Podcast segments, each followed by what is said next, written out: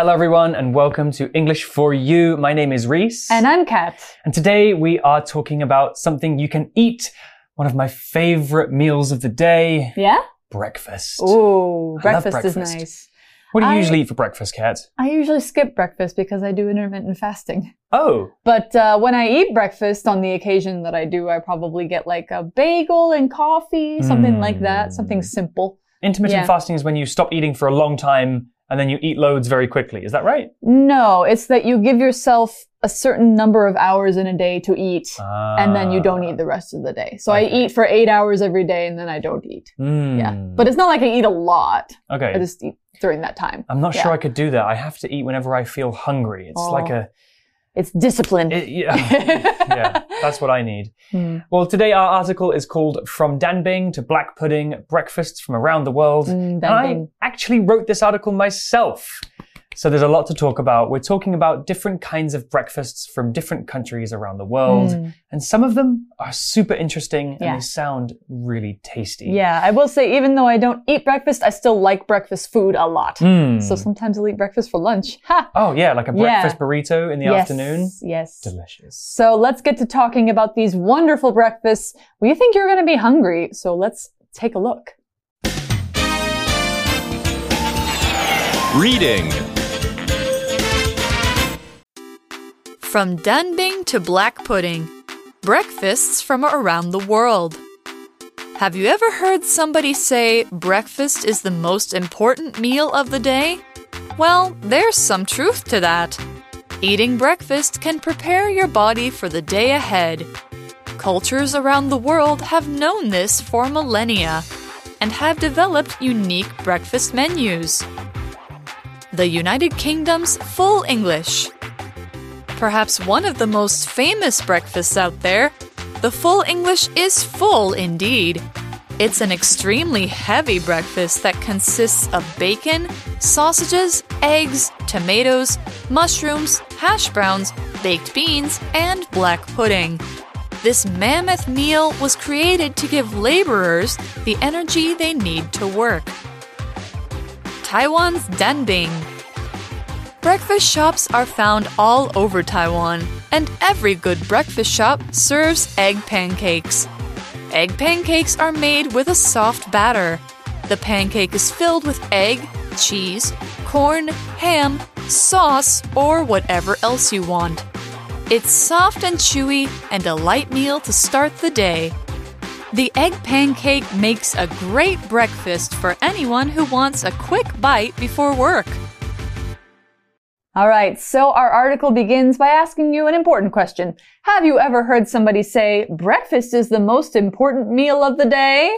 Yes, Yeah, me too. I've heard that many times. Yes. Although, is there truth to it? I think so. I think so. It, it helps you get some energy so that you can start your day right. Yes. Yeah. But if I've- you're not doing anything high energy in the morning, I think it's okay Yeah. not to have it. I've also heard it's good for like uh, preventing you from getting gallstones or something. really? There's something about your body in the morning and eating food kind of Ah. starts your body early so that it can process the I don't know, you can do your own research. Yeah. I'm, I'm not a scientist.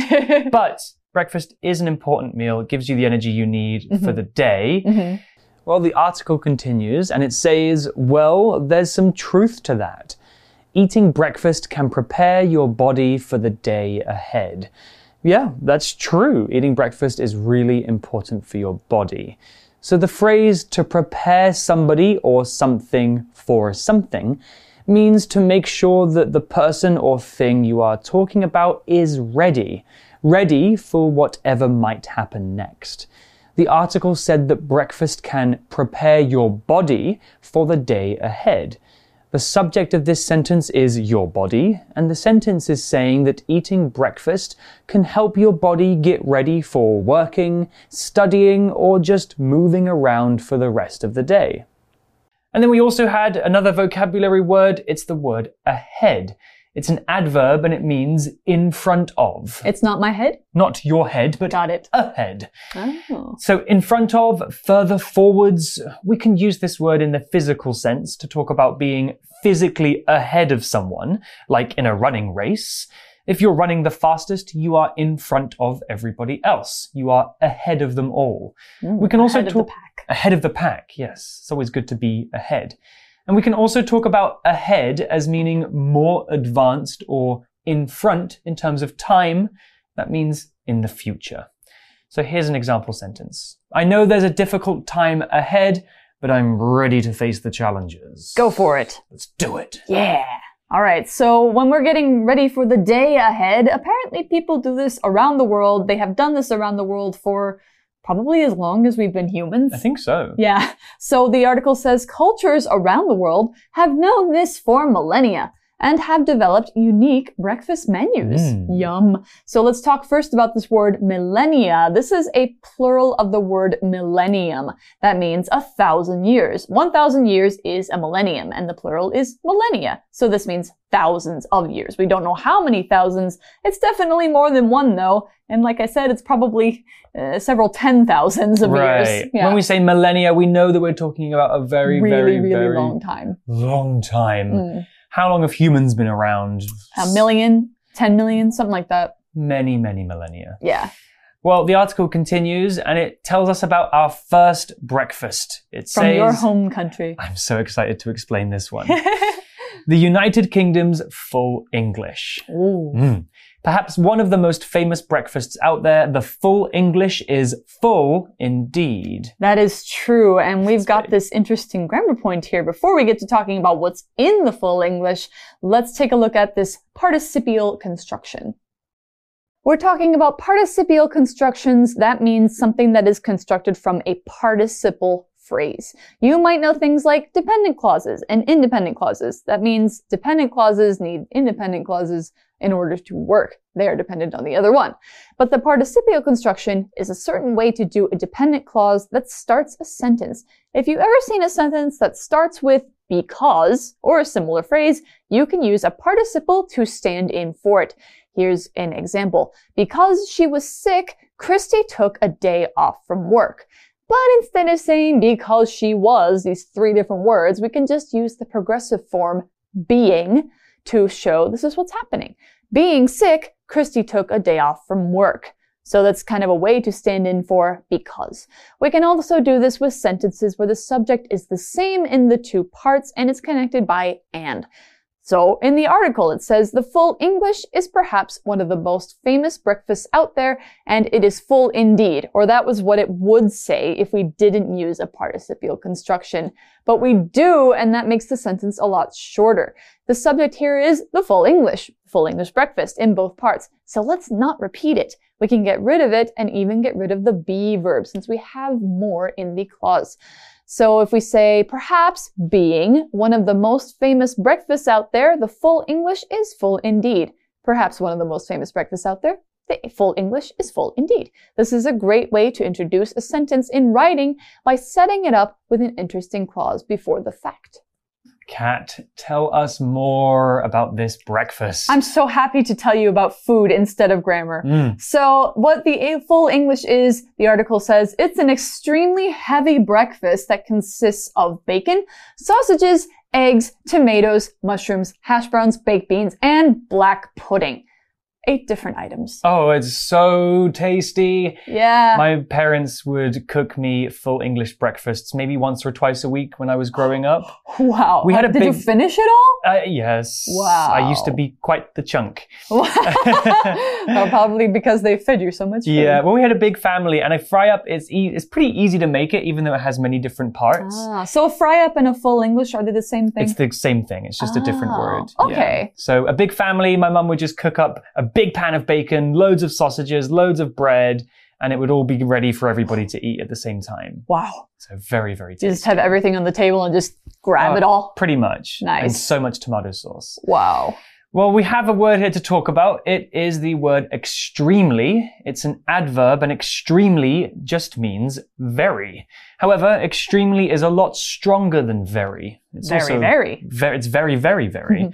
it's also a much more interesting word to use. Very can be kind of boring. Mm. If you're very hungry, you're quite hungry indeed. But if you're extremely hungry, you're so hungry that it hurts your stomach. Oh it's a oh! very strong very. Yeah.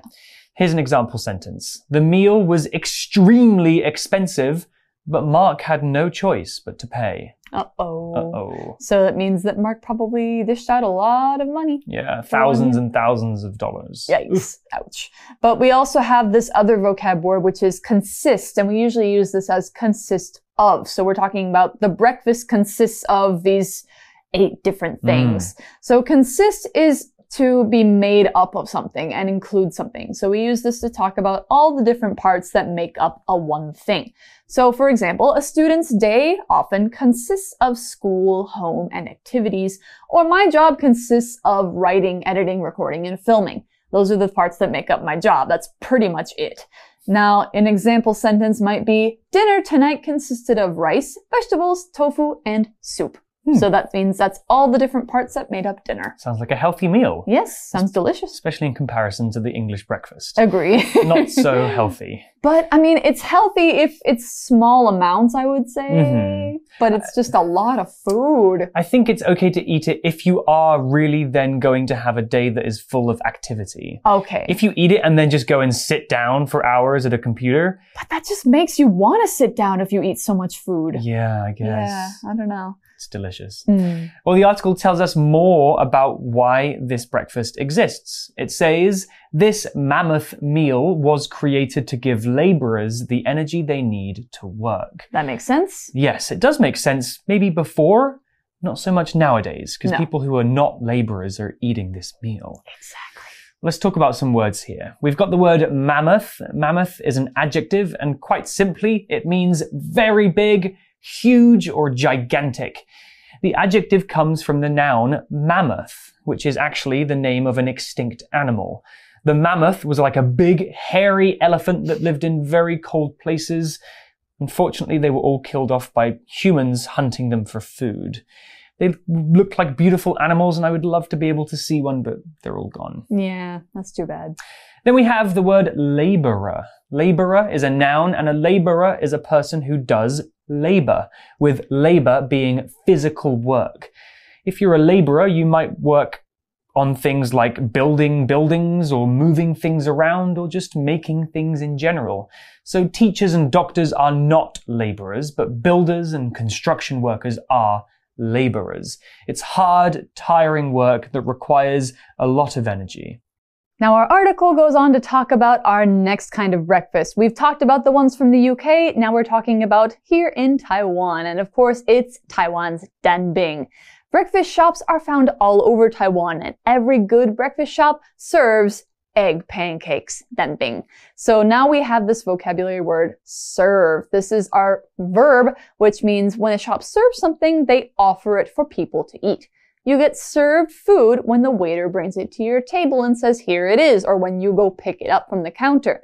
Or if you serve yourself at the table, it means you put food on the table at home and then you put it on your plate. That's serving yourself. When a person serves you, it means they are there to help you with any requests or needs, like a servant will serve in this way. So an example sentence for serve, like serving at a restaurant. This restaurant serves lots of Korean dishes, like spicy tofu soup and onion pancakes. Another vocabulary word here, and it is pancake. Mm. Love this word. Yes. Love this food. Pancake is a noun, and a pancake is a tasty kind of food. Pancakes can look different in different places, as we will see later, but they're usually round and flat and soft. Mm.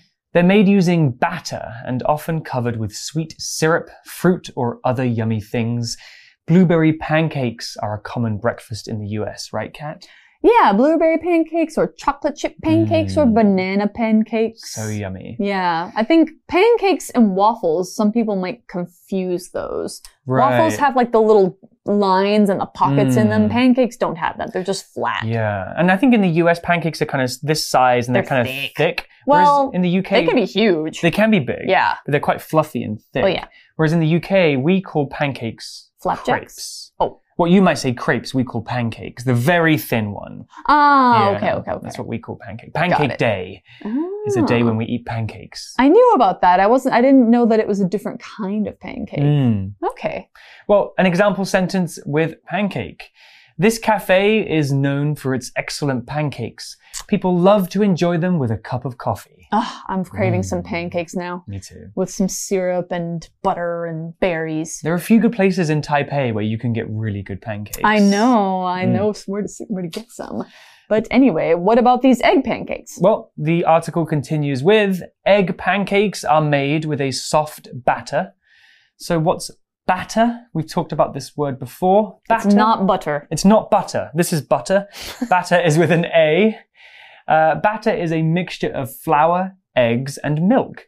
People use it to make pancakes or to cover food before frying it. You can use batter for many different things, for baking and making different kinds of yummy foods. hmm yeah, so you of course make pancakes with batter Mhm. also, and including danbing. Danbing is made with a kind of batter, and then the pancake is filled with egg, cheese, corn, ham, sauce, or whatever else you Mm. want. Yum. So yeah, there's all sorts of different kinds of danbing. What's your favorite? I like egg and sweet corn. I like I like that one, or I like egg and basil.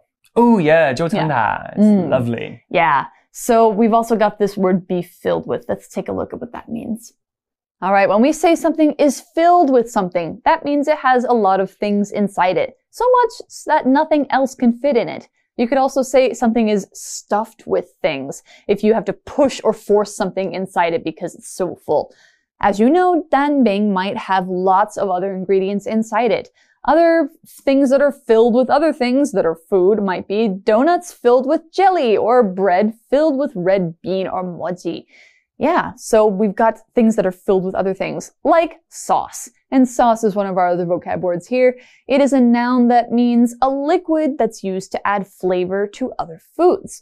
So there's lots of different sauces in the world. Things like soy sauce for dumplings, pizza sauce from tomatoes, hot sauce, which makes food spicy. You either put the sauce on the food or you can dip the food in the sauce. The kind of sauce that goes in danbing might be pepper sauce or thick soy sauce, although I usually put my sauce on top of my danbing. I don't know what other people do. But anyway, here's an example sentence. To give the sushi a slightly saltier taste, Evelyn dipped it in some soy sauce. Hmm, Danbing usually often comes served with that kind of thick, sweet brown sauce. I'm not Yeah. sure what it is. I don't know either. It's it's kind of like soy sauce, but it's more sweet. Yeah, I've only ever seen it in Taiwan. Maybe teriyaki sauce. Yeah, it kind of tastes like that. Kind of. I like it, but actually, I prefer ketchup on my danbing. Ah, Is that weird? It's very British of you. I'm sorry. Better than mayonnaise. I I guess. Yeah. Well, the article continues and it says it's soft and chewy and a light meal to start the day. Talking about danbing there. Mm, chewy. Mmm, chewy. Good word. What is chewy? Chewy is an adjective and chewy means QQ the. Pretty much. If something is chewy, it means you have to use your teeth a lot to squash it and tear it apart in your mouth before you swallow it. Mm. Candy can be chewy, like the ones in the shape of a little bear. Mhm. Gold bears, they're so delicious. Yes. And danbing is kind of chewy too. You have to Yeah. use your teeth a lot to kind of break it up, and it's like, "Nyang, nyang, nyang, nyang." I know there's kind of two two different kinds of people when it comes to danbing. There's Mhm. people who like chewy danbing, and there's people who like crispy danbing. Mm. I like the crispy ones. I like the crispy one Or they're too. a little bit like yeah, me you know, too. a little bit uh, hard on the outside. Mm. Yeah. So good. They're really good. Anyway, so that's we're talking about danbing, but we're almost done with it. And tomorrow we're going to talk about two more. So the last line of the article says the egg pancake makes a great breakfast for anyone who wants a quick bite before work. Mm, That's very true. it Like, really does. I've gone to, you know, breakfast shops being like, give me a danbing, and they get it to me within like two minutes, Yeah. and then I can just take it to work. and it's cheap and i guess it's Pretty not, healthy. Is it i I guess it's, It's not healthy-ish. it's not unhealthy Yeah. it's full of carbohydrates which give you energy for the day Mhm. and i think outside of my apartment where i live in taipei there are like five breakfast places within one minute of each other Yeah. and they all have danbing that sounds about right. I think my favorite one is in Sudan Night Market. Mm, Mm. Sweet corn and egg. Yum. Well, that's all for the article today, but we will be back tomorrow with more breakfasts. But we do have a For You chat question to talk about as well, so let's do that now. For You Chat. So today's For You chat question is about breakfast. Mhm. Kat, what do you usually eat for breakfast? Nothing. Why do you think people say that breakfast is the most important meal of the day? Well, uh, I will say that, of course, like I eat breakfast sometimes, Mhm. like not always. I don't always not eat breakfast. So I think people say that breakfast is the most important meal of the day because it gives you energy. And if you're doing something really physically hard, Mm, it's really important for you to get that energy at the beginning of the day. it is. Yeah. Gets your body ready for the day. Yeah. But if you're going to school and just sitting in a desk all day, then maybe a huge breakfast is not the best thing. Yeah, I think for me, if I Yeah. do eat breakfast, which I don't every day, I will maybe have something like a danbing, which is pretty small, Mm-hmm. Yeah. or maybe just a small bowl of cereal. Yeah. you know, to give me that energy for the morning at least. And actually, I find eating breakfast makes me even hungrier when it comes to lunchtime because it's kind of kick-started your stomach and your metabolism. Because your metabolism is working. If you Mm. haven't eaten anything or drank anything that day, your metabolism is kind of still asleep. Yeah, Yeah. got to wake it up. hmm Well, you guys can think about this too. What are your breakfast habits? What's your favorite breakfast of all time? But for now, we're going to say goodbye and we'll see you tomorrow. hmm We'll see you for more breakfast tomorrow. Bye-bye. Bye. Vocabulary Review